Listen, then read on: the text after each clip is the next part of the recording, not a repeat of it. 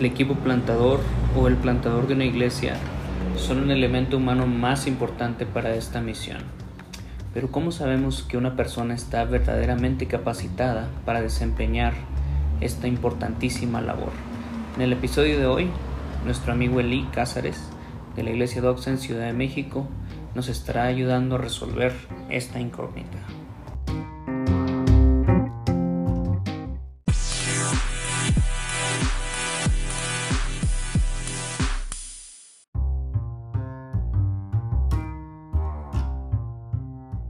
Ocasión a un amigo muy querido, mi amigo Eli Cázares, que está pastoreando en la Ciudad de México. Eli, bienvenido, buenas tardes. Gracias, amigo. Buenas tardes. Muchas gracias por, por la invitación. Es un gusto para mí el poder estar en esta reunión contigo, en esta plática. Pues muchísimas gracias a ti por compartirnos de nuestro tiempo, pero ¿por qué no nos platicas un poquito más acerca de ti? Sí, claro, por supuesto. Uh, pues como bien lo dijiste, mi nombre es Eli Cázares. Estoy casado desde hace ya casi seis años con mi esposa Lisbeth. Eh, Dios nos ha dado la bendición de poder tener a dos pequeñitos, Israel de casi cinco años y Levi de poquito más de un año. Eh, yo, mi esposa y yo somos originarios de Puebla y tenemos ya como seis años viviendo en la Ciudad de México.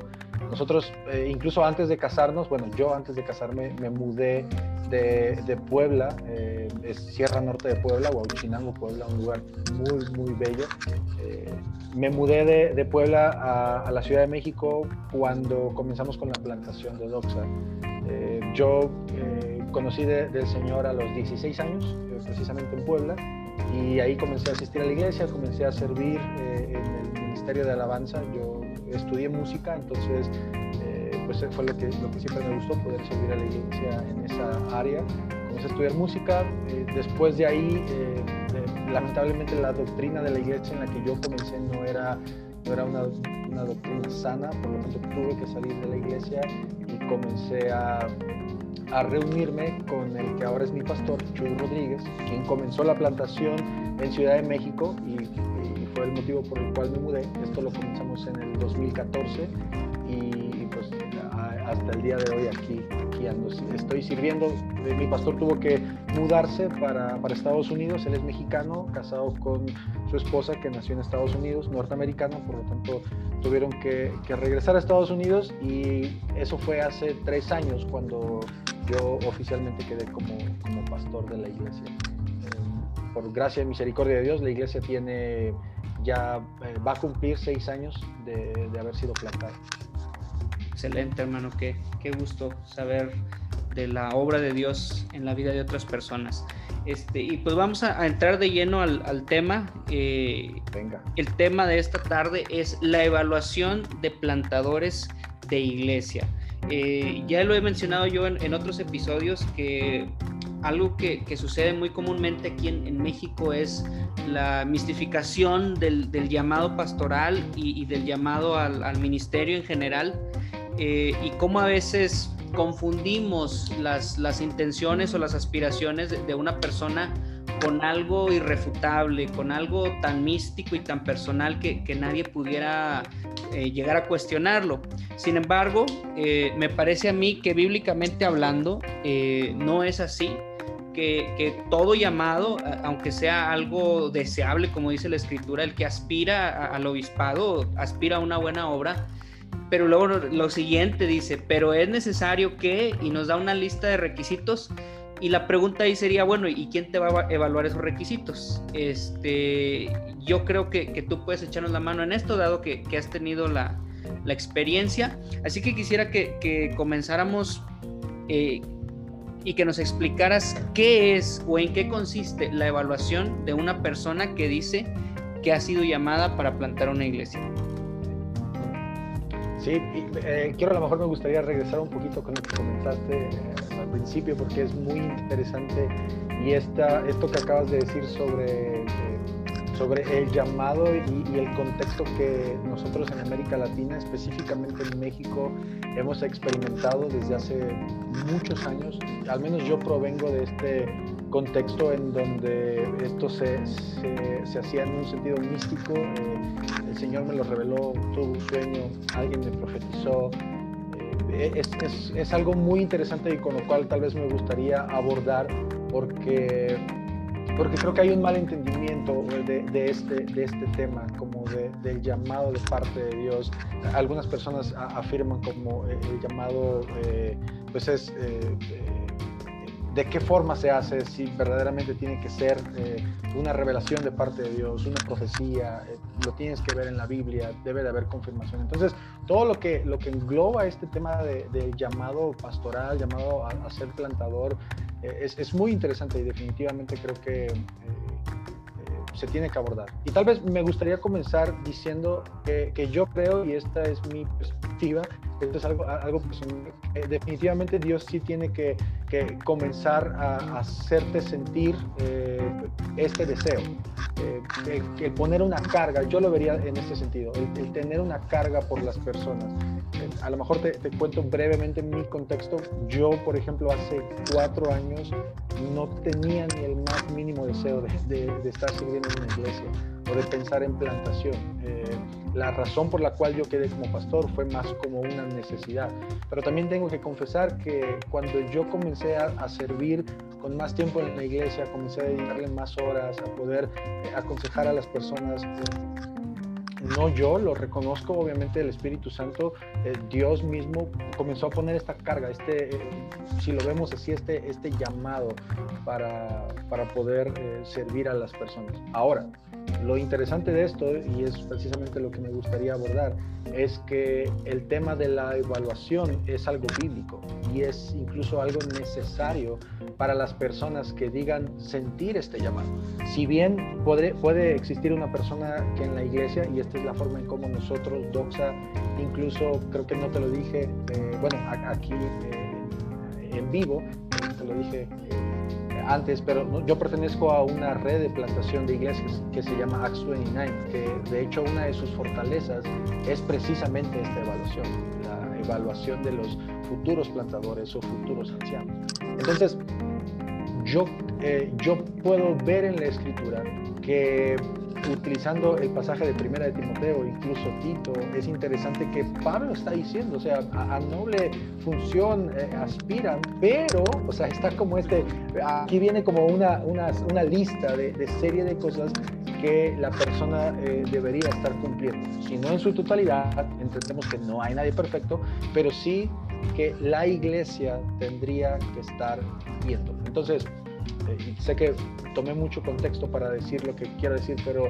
pero una evaluación es un proceso por el cual un candidato a plantador o un candidato anciano tiene que pasar y tiene que eh, recibir por medio de la iglesia, de su pastor y de, las, de su familia. Eh, tal vez no lo dije en el, en el, orden en el cual debería ser, pero eh, por su familia, por su pastor y por la iglesia. Creo que esta, este proceso es necesario para cualquier persona. Ok, este, ¿podrías explicarnos un poquito más que, cómo, es la dinámica para, para, llevar a cabo esa evaluación en, en, esas tres esferas? La esfera familiar, este, la, la esfera eclesiástica y, y la esfera del liderazgo. Por supuesto. Y antes de responder esta pregunta, me gustaría decir, porque no mencioné ningún pasaje, eh, bueno, Timoteo y Tito, pero, pero yo encuentro interesante que en la escritura se nos muestra que nadie anda como llanero solitario, nadie en la escritura. Cada persona que vemos que, se va de misionero, que comienza una plantación, está rindiendo cuentas a alguien. Incluso eh, Hechos capítulo 13, un pasaje muy conocido de la despedida de Pablo y Bernabé. Eh, precisamente el contexto es este, es el contexto de una iglesia en donde una iglesia eh, hace, hace, tres cosas, interesantemente, ayuna, ora, impone las manos y después los envía. Entonces, bíblicamente podemos ver que aún el apóstol Pablo y Bernabé, que eran hombres usados por Dios y que es el autor de 13, de 13 libros del, Nuevo Testamento, el 14 para los que crean que escribió Hebreos, pero bueno, ese es otro tema, eh, él, él no se envió solo, él fue enviado por una iglesia, por la, por la iglesia de Antioquía. Ellos oraron, lo evaluaron y después los enviaron. Entonces, ahora sí, respondiendo la pregunta, eh, y a lo mejor voy a hablarte más en, mi experiencia, en lo, que, en lo, poco que yo he podido aprender con, con la red de Action 99. Eh, primero, eh, yo creo que es importante que estas características de Timoteo y de Tito, que, que, se mencionan obviamente en sus respectivas cartas, tienen que ser características visibles. por ejemplo, es interesante que, que, la única característica que tiene que ver con conocimiento, y, seguro a lo mejor lo has platicado, lo, lo, han visto en, en, alguna ocasión, es el apto para enseñar. Pero de ahí las otras características tienen que ver con, con carácter, con algo visible. Y Pablo menciona, por ejemplo, eh, que sea irreprensible, esposo de una sola mujer, sobrio, prudente, decoroso. Y estas características deben de ser visibles en una persona primero que tenga una iglesia local. O sea, que sea una persona comprometida. Por ejemplo, a, a mí hace, eh, o a nosotros como iglesia hace dos años, un poquito más de dos años, digo, una persona que simplemente no conocíamos y que nos dijo, eh, o que me dijo, pastor, yo quiero plantar una iglesia y me gustaría que, que me apoyaran. Y yo le dije, ok, porque nosotros como, como parte de la red Acts 29 eh, queremos plantar más iglesias. Y para mí fue un sí, está bien. Eh, pero queremos conocerte, queremos que te congregues, queremos que por lo menos pase un tiempo de un año, por lo menos para poder evaluarte, para que pases por este proceso. Eh, esta persona no le, como que no le gustó esto que le dije y solamente tardó como dos semanas más, dos domingos más y, y se fue. Pero algo que nosotros consideramos importante es que primero eh, la familia tiene que estar de acuerdo, la esposa. Y, esto es algo que me encanta de Act 29 porque Act 29 en sus evaluaciones tiene una parte específica para, para la esposa y, e incluso para los hijos, en donde si bien el aspirante o la persona que se está evaluando llena un cuestionario, no solo teológico, sino también de carácter eh, financiero, eh, que eso es algo también muy bueno en lo cual he visto que muchas iglesias no se preocupan, pero en temas, temas financieros también. Hay un espacio para la esposa, hay un espacio en donde la esposa eh, eh, escribe, obviamente sin que el esposo sepa, pues eh, cómo es su carácter, cómo es en la familia, si dirige bien a la familia y si los hijos son ya mayores o, adultos o aún adolescentes que puedan responder esas preguntas, también se les hace estas preguntas. Y, y, la razón es porque, de nuevo, volvemos a Timoteo y Tito, en donde Pablo enseña que si esta persona no puede liderar su casa, tampoco puede liderar la iglesia. Por lo tanto, esta parte de la familia la creemos muy importante. Pero también es la parte de, del pastor. Si el pastor ve que la persona que quiere ser un aspirante a plantador está sirviendo en la iglesia, no está eh, ayudando en los problemas de la iglesia, va a ser muy difícil que ayude eh, en su propia iglesia. No sé si me explico. Eh, yo he escuchado este ejemplo muy claro con los misioneros, por ejemplo. Apenas tuve una plática con, con unos misioneros y ellos me decían, si, si tú quieres ser misionero y quieres ir a otro país, a otro estado, pero no estás siendo un misionero en tu propia comunidad, en tu propia colonia, en tu propia casa, no esperes que eso cambie. Y yo creo que esto sería lo mismo con un plantador si no estás sirviendo en tu iglesia, si no estás apoyándole en sus necesidades, va a ser muy difícil que eh, en tu propia iglesia quieras hacer eso. Es muy probable que tal vez estás queriendo comenzar la iglesia para que te sirvan a ti en lugar de servirlas, eh, a servir a las personas. Y por último, la iglesia. Eh, creemos que es muy importante que la iglesia pueda ser partícipe de esto. Por ejemplo, te, cuento brevemente. Ahorita nosotros tenemos a, dos candidatos ancianos y uno de ellos es un, es un eh, posible plantador. Queremos que, que él pueda plantar eh, en un año eh, en el Estado de México. Entonces lo que nosotros le hemos dicho a la iglesia desde hace más de medio año es esto, avisarles, ellos están en un proceso de evaluación, por lo tanto, si tú ves algo que ellos estén haciendo y que es fuera de lo que la Biblia nos muestra, o si tú ves que ellos no están cumpliendo con algo que Timoteo y Tito mencione, por favor acércate a ellos y hácelo saber. Y si ellos no cambian esta actitud, acércate conmigo, porque yo soy el pastor. Pero, pero esto es lo que creemos, que tanto el pastor, eh, que incluso podría englobarlo también junto con la iglesia, la iglesia y la familia tienen que estar muy involucrados en este tema, muy, muy involucrados. Ahora nosotros, con estas con estas evaluaciones que te digo, incluso eh, yo me he visto, eh, no tanto en la necesidad, bueno, sí podría decir en la necesidad, pero también que, eh, con el privilegio de poder contar con otros pastores para ayudarme a evaluar a estos hermanos teológicamente, tal vez no de carácter, porque no tienen el gusto de conocerlos, pero sí teológicamente. Y, y, si bien esto es algo que yo no veo en la escritura, un pasaje que diga, por tanto tienen que buscar otros pastores para evaluar, ¿sabes? pero sí creo que, que, ellos al ser mis amigos, pueden, yo puedo estar muy influenciado por esa amistad y, dejar pasar muchas cosas y decir, bueno, no hay problema en esto o en el otro, eh, pero, pero bueno, son mis amigos. Y creo que la ventaja de contar con otros hermanos pastores es que ellos van a poder evaluarlos y ser uh, eh, imparcial. Eh, ¿Sí es imparcial? Sí, sí, poder ser neutrales. Así es.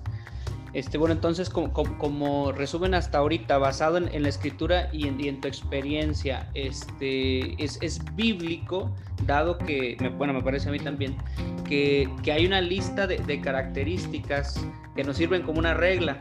Este, mira, una persona que aspira a esto tiene que contar con esto y esto y esto, pero no se le deja a la persona sola decidir si cuenta o no con eso eh, hay otras personas que deben involucrarse, eh, que sería en ese caso el, pastor, la persona que lo está discipulando a la madurez, la familia, que es probablemente las personas que lo conocen mejor que nadie, este, y aparte de la dinámica también de, de, liderazgo y sumisión, etcétera, etcétera. Y también la iglesia, que es donde realmente todo creyente se desempeña este, esperemos de manera holística, no nada más un ratito en la iglesia eh, como un evento y un lugar, sino entre semana también procurándose los unos a los otros. Eh, se me vienen varias, varias eh, situaciones prácticas a la mente, pero antes de llegar a, esas, quisiera que nos describieras de una manera lo, más puntual posible, aunque un tanto conciso, cómo es un proceso de evaluación como el que llevan ustedes. Ahora, mi propósito con esto no es que los que me estén escuchando digan, ah, mira qué padre, déjame este tomar, hacer el bosquejo y, aplicarlo exactamente igual, pero creo que sí nos ayudaría mucho tener una idea más, más cristalizada eh, de acuerdo a lo que hacen ustedes de cómo se lleva a cabo el, proceso de la evaluación. Claro, y, y siendo conscientes que definitivamente puedo decir que nuestro proceso puede tener puntos débiles y que el objetivo siempre va a ser mejorarlos, pero tratar de poder dar una, una idea tal vez para otras personas que no, nunca habían escuchado. En mi experiencia yo nunca había escuchado, por ejemplo, eh, te digo, tengo, ahora ya tengo la mitad de mi vida como creyente y, y hasta hace seis años no había escuchado nada de una evaluación. Entonces, la forma eh, en cómo nosotros lo hacemos es que primero la persona debe tener dentro de la iglesia por lo menos dos años.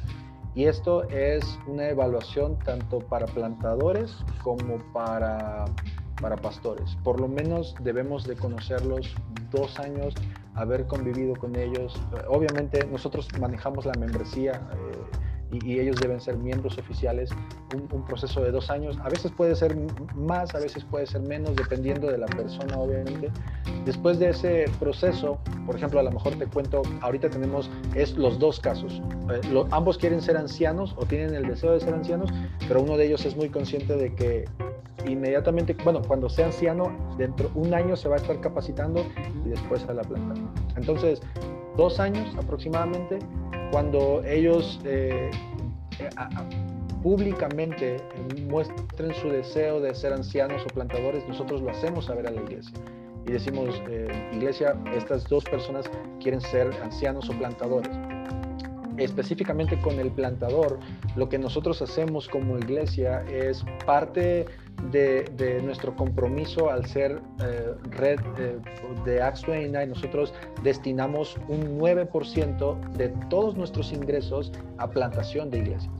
No tienen que ser eh, específicamente nuestra plantación, pueden ser, por ejemplo, en este momento nosotros estamos apoyando otra iglesia que, que, no es doxa, pero estamos apoyando. Hace algunos años estábamos apoyando otras iglesias que tampoco eran de doxa, pero, pero son parte de la red de Acts Entonces, eh, este 9% nosotros lo vamos guardando, vamos haciendo un fondo para que cuando esta persona decida plantar, eh, nosotros tengamos un pequeño ahorro para poder apoyarlo con Puede ser tal vez un, ingreso mensual para él o compra de sillas, compra de equipo, pero eh, bueno, me regreso a, lo que estábamos haciendo y trataré de resumirlo. Dos años, poquito más, poquito menos, lo avisamos a la iglesia y después de eso comenzamos con un proceso, eh, lo podríamos llamar un examen, por ejemplo, hace tres meses hicimos un examen teológico con ellos, eh, en donde precisamente yo pedí la ayuda de otros pastores. Este examen eh, fue fue tomado de este libro, eh, Convicciones Evangélicas, no sé si lo conozcas, pero es un libro muy bueno. Eh, hay algunas cosas en las que no estoy de acuerdo, específicamente en el tema escatológico, pero, pero es un libro muy bueno, es un libro muy, muy bueno. Y, estas preguntas fueron tomadas de este libro. Estas, estos plantadores, prospectos ancianos se evalúan después se les da un resultado y, y, después de un tiempo en el que la iglesia los va a estar evaluando, si la iglesia vota a favor de que ellos sean ancianos o plantadores, pues nosotros hacemos una, ceremonia eh, oficial para, para comisionarlos. Esto es prácticamente lo que nosotros hacemos. Perfecto. Este, y, espero, eh, como dices tú, que, que, las personas que lo están escuchando por primera vez eh, para ser honesto, eh, yo también vengo de, un contexto, no voy a decir en el que no existe la evaluación, sí existía una evaluación, pero creo que, faltaba mucha formalidad, como que cada quien más o menos le iba tanteando eh, al asunto y, no había una formalidad. Y no estoy diciendo que, debamos tener una... un molde de cemento que, no podemos posteriormente modificar, pero sí, sí nos haría bien eh, sea como determinemos que lo vayamos a hacer, especialmente si me están escuchando personas que ya están en una iglesia establecida y que tienen el deseo de, enviar plantadores, eh, que tener algo un poquito más formal, aunque con cierto espacio para, para hacer ahí adecuaciones conforme vaya uno viendo. Eh, se me ocurren, te digo, varias, varias cuestiones que, que pudieran suceder. estoy seguro que, que, lo has notado que en los últimos años ha habido tal vez un deseo renovado, especialmente en los jóvenes, eh, de regresar más a las escrituras, de, dedicarse un poquito más a la doctrina y en ese celo algunos han expresado eh, el deseo de, iniciar nuevas iglesias, lo cual a mí hasta ahí me parece súper bien, creo yo que bíblica e históricamente eh, los, los, movimientos en los cuales Dios ha obrado eh, tienen, tienen aspectos de, ese tipo. Sin embargo, algo que he notado es que muchos de esos jóvenes se quieren aventar, como dices tú, eh, como el llanero solitario, tal vez con una actitud propia de la juventud, de, de, arrogancia tal vez, o de excesivo optimismo y decir, no hombre, yo la voy a hacer y voy a plantar una iglesia aquí en mi ciudad y va a ser una iglesia de sana doctrina y, y bla, bla, bla, bla, bla. Y, y no quieren eh, someterse a otras personas que les pudieran decir, bueno, mira, ¿sabes qué? Qué bueno que tienes este deseo. ¿Qué te parece si, si este, evaluamos cómo andas? Eh, ¿Qué les dirías a esos jóvenes que, ven con, negatividad eh, la cuestión de, la evaluación? Mm. Creo, creo amigo, que, que vivimos en una cultura, en una sociedad en donde las cosas se dan tan rápido. Eh, ahorita todo lo que nosotros veamos, hagamos, comamos, todo lo tenemos eh, en cuestión de minutos, ¿sabes? O sea, vamos al teléfono y tenemos la respuesta, googleamos la, la, respuesta, eh, pedimos comida y llegan 10, 20 minutos. Este, ya no hay necesidad ni siquiera de ir al cine, ya puedes en una plataforma. Entonces vivimos, eh, estamos tan familiarizados con la velocidad que creemos que todo se maneja de la misma forma, incluso Dios y, la Biblia y, y específicamente hablando de una plantación.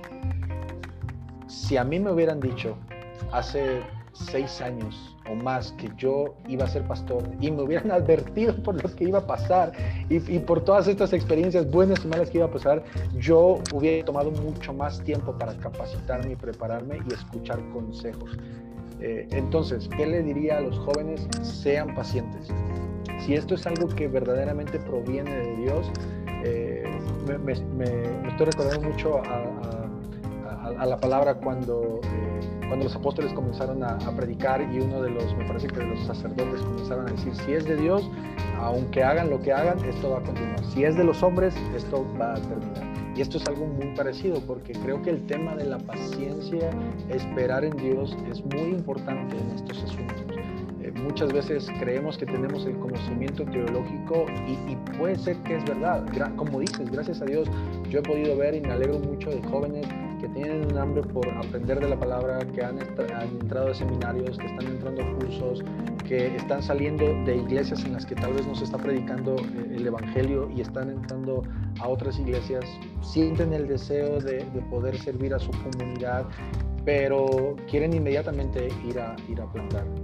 Y, mi consejo para ellos es, si ellos tienen este deseo, esta, eh, están sintiendo esta necesidad de poder, eh, de, comenzar una plantación, mi consejo sería que por lo menos se, se pudieran pegar lo más que puedan al pastor y al liderazgo de la iglesia.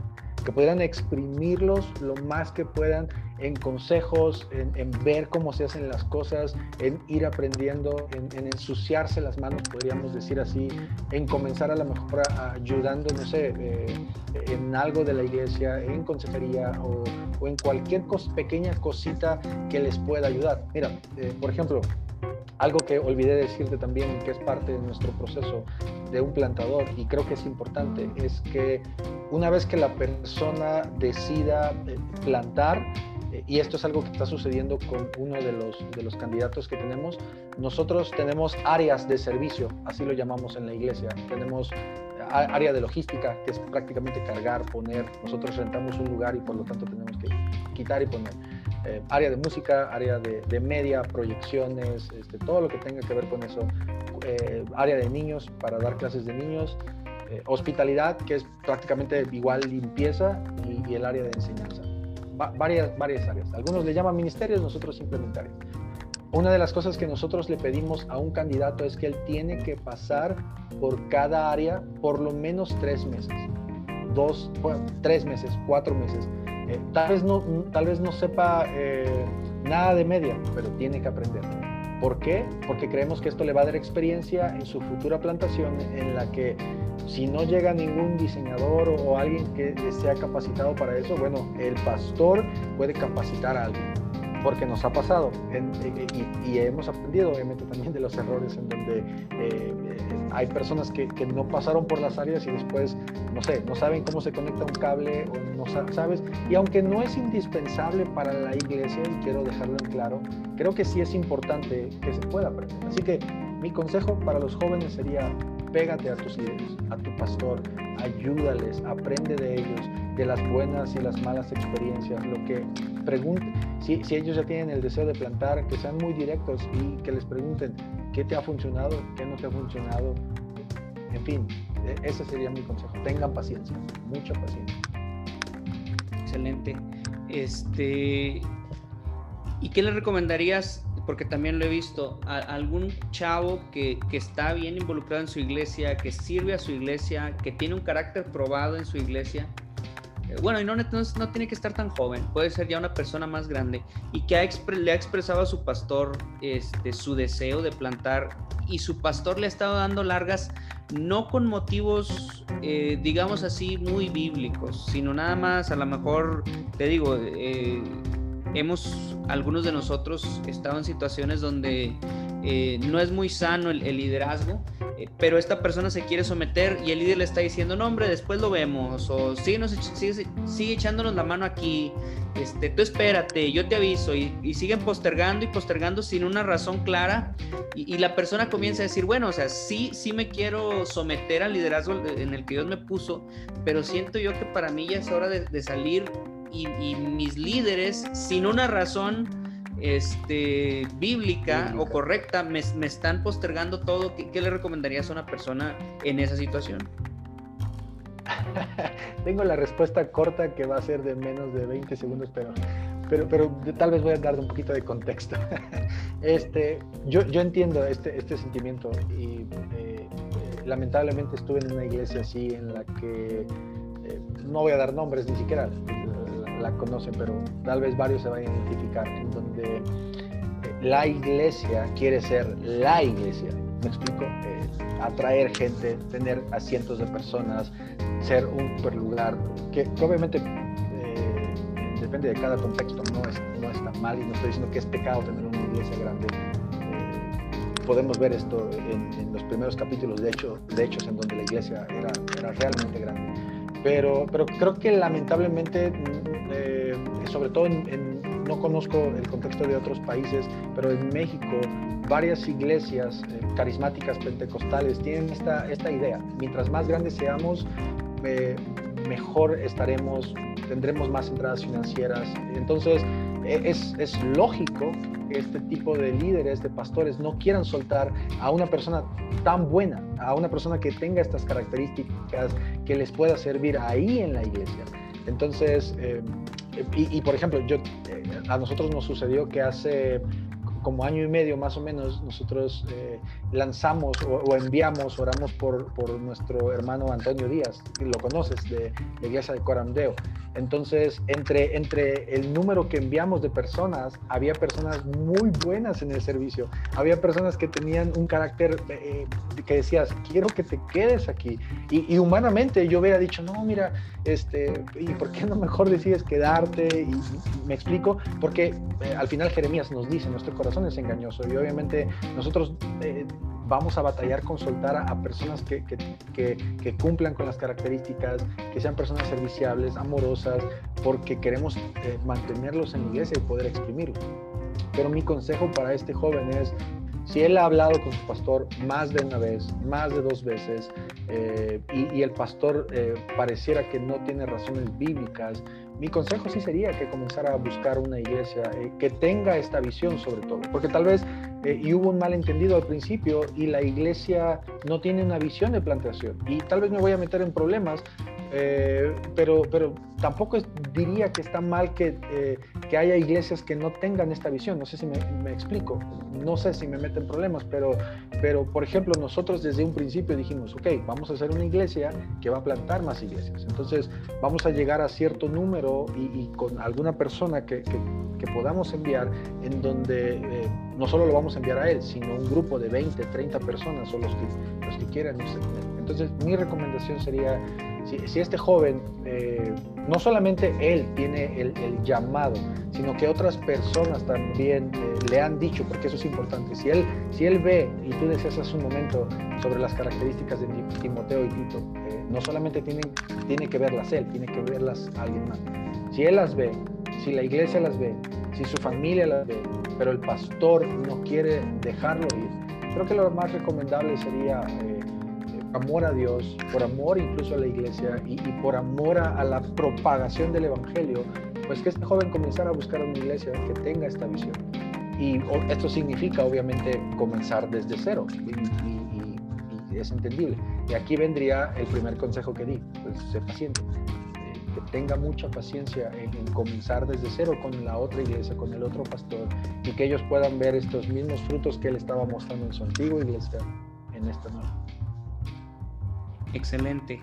Oye, y, ya para terminar, este, ¿habrá algún recurso que, nos pudiera recomendar que, nos ayude a tratar el tema, ya sea en general o en algún punto en específico, que se te venga a la mente? Sí, claro, eh, yo tengo dos libros que son eh, de mis favoritos para, para, el tema de plantación. Bueno, uno de ellos específicamente, tal vez lo conoces y, lo tengo aquí, se llama Sobre la Roca, de, del pastor Joseph Holder de Guatemala. Yo comencé a leer este libro después de, de, quedarme a cargo de la iglesia o de, comenzar. Pero, pero para mí este libro es muy práctico, es buenísimo porque te explica, yo, yo creo que Justin, esa fue su intención, hacerlo desde, eh, como, como, ¿cómo decirlo? muy personal, como, mira, quiero contarte esto, esto es lo que a lo mejor nos sucedió o esto, y creo que el libro es así, es, es muy práctico. Entonces, yo lo recomiendo, otra vez se llama Sobre la Roca, eh, salió creo que hace, me parece, dos años, y es muy bueno. Y, el segundo, aunque no tiene que ver con el tema de plantación específicamente, pero sí con el tema de pastorado, y seguro lo conoces amigo, es eh, eh, el llamamiento peligroso de, David Tripp o de Paul David Tripp. Eh, la verdad es que este libro es un libro que, sigue confrontando hasta el día de hoy mi vida, mis, acciones, lo que, hago, lo que dejo de hacer.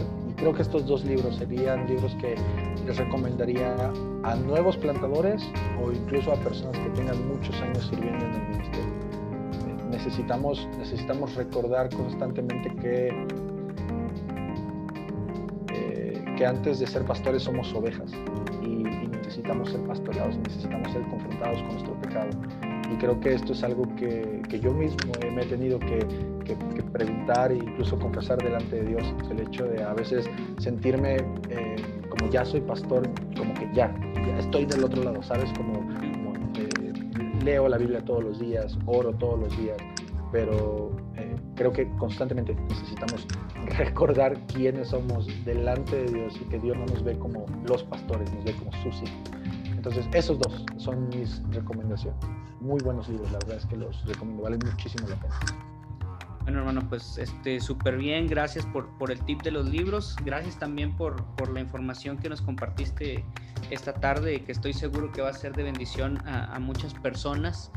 Eh, ¿Crees tú que si alguien de la audiencia te contacta, pudieras dirigirlos eh, con personas que pudieran tal vez clarificar más el tema? Eh, yo sé que en 30, 40 minutos no podemos eh, abarcar todo el tema y algunas personas espero que, estén escuchando este podcast porque de eso se trata, de, plantación de iglesias, estén en el proceso de plantar una iglesia o tengan el deseo de, de plantar iglesias este, y, sería muy bueno. Este, ¿Crees que te pudieran contactar de alguna manera para que los dirigieras en, direcciones más, más puntuales en ese sentido? Sí, por supuesto, claro que sí. Eh, pues ¿Cómo te encontramos en eh, Twitter? igual seguirme con... Ay, tengo un problema porque no tengo Twitter. este, ¿Cómo te podemos contactar entonces? Eh, por Facebook, Eli Cázares Salas, y por Instagram, Eli Cázares 07. Si, quieren, si quieren contactarme, eh, está bien. Y creo que eh, eh, con mucho gusto podría darles algunos, algunos recursos, enviarlos directamente a la página de Acts 29 si ellos tienen el deseo. Obviamente esta, esta, esta plantación o esta red de, de iglesias eh, tiene el objetivo de plantar más iglesias. Y esto es algo que nosotros tal vez queremos, queremos dejar en claro, que, el propósito, la bendición de, la, el propósito y la visión, mejor dicho, de Acts 29 es, es evaluar. Eh, literalmente hay un, todo un proceso eh, en, la aplicación para que estas personas puedan ser evaluadas teológicamente, este, en la familia, económicamente, emocionalmente, pero con el objetivo de poder servirles mejor. Y, esto es algo que me gusta también porque eh, la red no tiene como el objetivo de llenarse de miembros, sino de poder servir a la gente. O sea, va a haber un momento en el que si la red parece ver que, esta persona tal vez tiene conocimiento, pero, pero tiene un carácter malísimo con las personas, le va a decir, brother, ¿sabes qué? Creo que ahorita no estás listo para ser un plantador. Entonces, eh, sí, por supuesto, pueden contactarme y con mucho gusto les daré la información. Bueno, pues muchísimas gracias por tu tiempo y por tu disposición. Este, y si tienen la oportunidad eh, y si pueden hacer una oración por la iglesia Doxa en, la Ciudad de México, nuestro hermano Eli Cázares, este, hermano, muchas gracias de nuevo. Este, espero que el Señor te bendiga. Gracias a ti, Pablo. Muchas gracias por la invitación y nos vemos pronto. Bueno, hermano, ya quedó. Este, pues bueno, no, digo gracias nada más por,